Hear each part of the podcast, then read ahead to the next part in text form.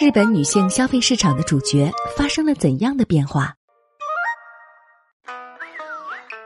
我们看日剧、追日番、爱动漫，称呼新垣结衣为“老婆”，但对于一衣带水的日本，我们还知之甚少。别等了，来听霓虹酱画日本吧。以前我们在节目中介绍过，日本女性近年来的消费呈现出越来越男性化的特点，而且不只是日本，现在好莱坞电影中传统观念上的窈窕淑女这种理想的女性形象逐渐减少。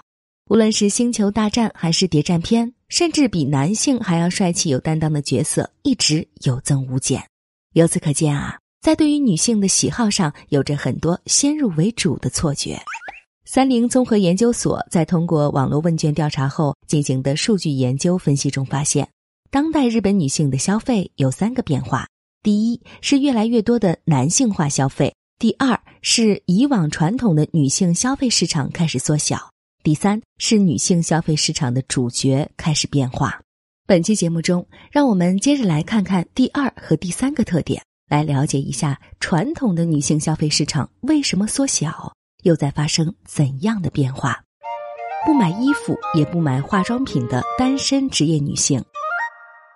说到在日本购物，化妆品、服饰品一定是最受访日中国女性欢迎的商品。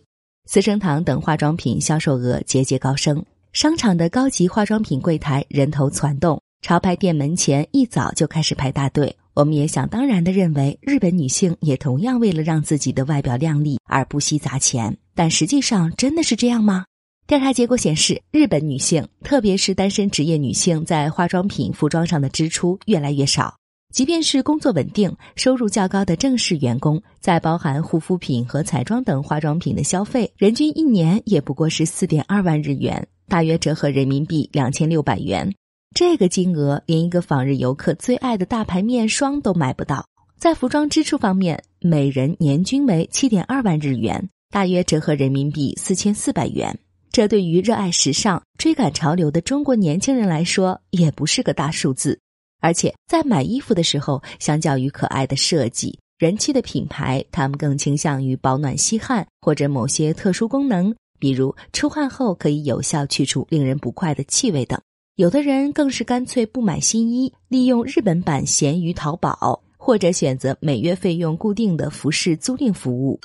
按理说，单身职业女性是最有闲钱可以自由消费的，但是和二零一一年相比，二零一八年的他们偶尔买些奢侈品来犒劳自己的所谓奖励性消费也在减少。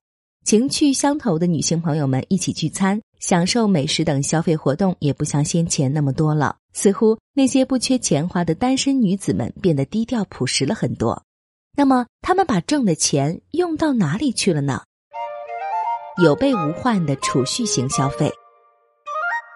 如今的日本少子化、老龄化问题愈发严重，这就直接关系到现在的年轻人在退休之后能不能领到足够退休金，可以安心养老。并在必要的时候利用看护服务，这可以说是当代日本社会的最大忧患之一。再加上因为是一个人生活，以后很可能还要一个人面对老年生活，因此单身职业女性对于未来有着比其他人更多的不安。上述的调查数据显示，有百分之五十七的女性对未来抱有不安。如果只看未婚女性，那么这个比例则高达百分之七十三。她们当中。或有交往对象，或觉得五年后可能会结婚，或抱有结婚意愿的人，都比二零一一年有所减少。这样看来，未来的日本少子老龄化有可能继续恶化。这样的前景可以说实在是人们不愿看到的。正是因为对未来的不安，这些单身女性们更加重视储蓄，也就是为了晚年生活早做准备。为结婚或者兴趣爱好而攒钱的人越来越少。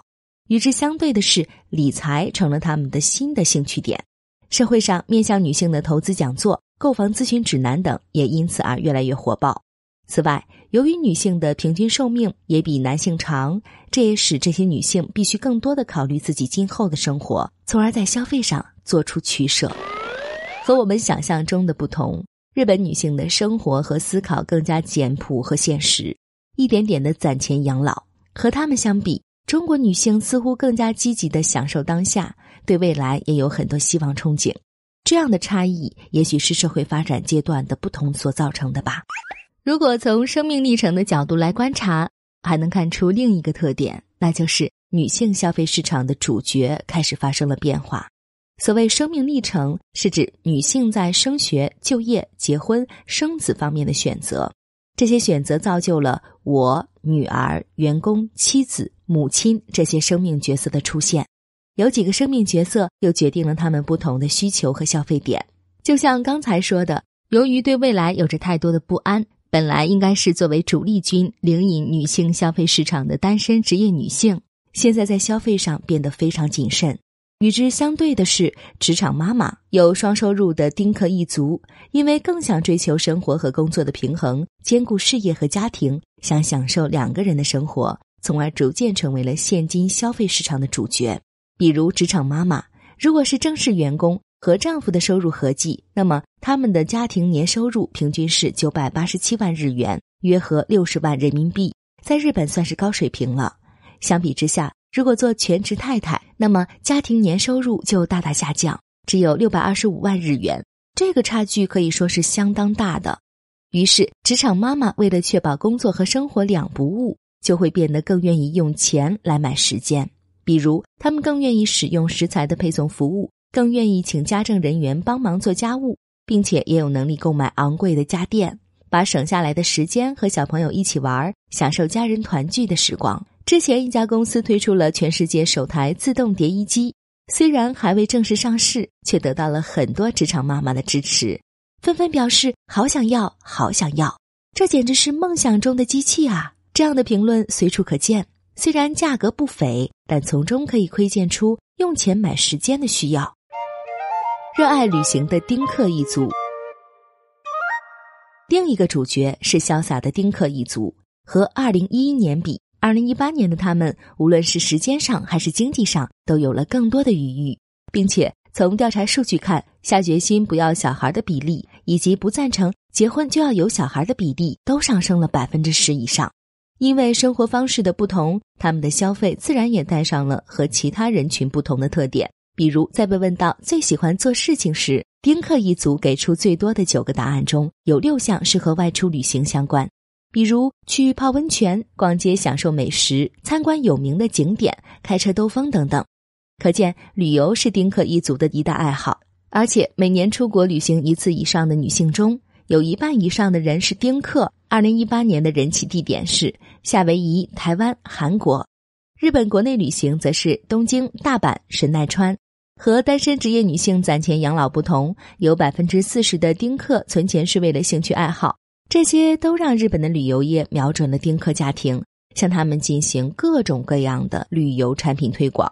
除此之外，与其他女性相比，丁克族女性更愿意去做美甲美睫，也愿意在美容院染头发，接受美容外科的治疗、美白牙齿，以及为了保持身材而去锻炼肌肉、练习瑜伽等等。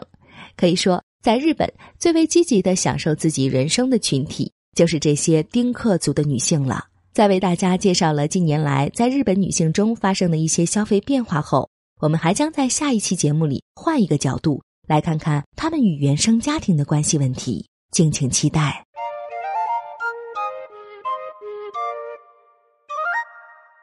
更多信息请看日本网三 w 点 nippon 点 com。